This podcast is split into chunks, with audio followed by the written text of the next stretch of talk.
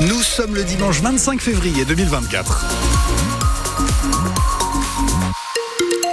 La météo, c'est avec beaucoup d'averses et des grosses rafales de vent, que ce soit dans les Deux-Sèvres ou dans la Vienne. Les détails de la météo à la fin du journal. Il est 10 heures. Les informations. Féline Leloir du Haut, une commémoration pour les deux ans du début de la guerre en Ukraine. Ils étaient une centaine à se rassembler devant l'hôtel de ville de Poitiers hier en présence de la mère Léonore conduit. Depuis le début du conflit, près de 400 réfugiés ukrainiens sont accueillis dans la Vienne. C'était donc un rassemblement très émouvant pour eux. Ils ont donc pu entonner l'hymne national.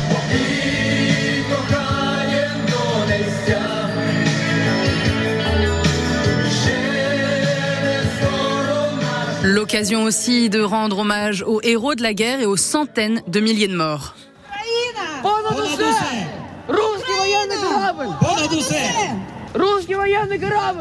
Les images du rassemblement sont à retrouver sur francebleu.fr.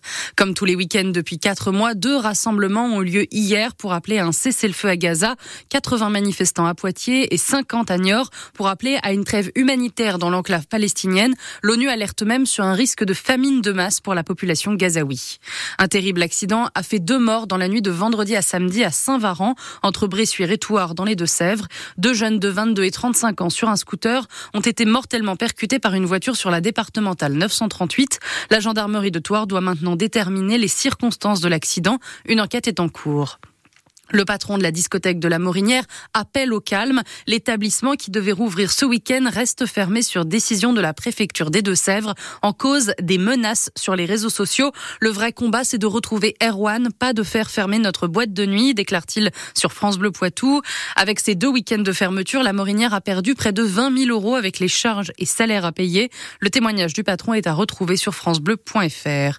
Le 15 de France accueille l'Italie aujourd'hui pour cette troisième journée du tour tournoi des Six Nations, les Bleus espèrent bien l'emporter, surtout après avoir battu l'Écosse il y a deux semaines. La victoire n'est pas impossible pour les Bleus, il leur suffit simplement de battre l'Italie, bien sûr, mais aussi le Pays de Galles et l'Angleterre. En attendant, France-Italie, c'est à 16h cet après-midi. Le coup d'envoi est à suivre en direct sur France Bleu. Et en top 14, le Stade français reste leader du classement en écrasant le Racing 92 hier, 27 à 11. Ce soir à 21h05, Clermont reçoit Toulouse pour la clôture de la 16e journée.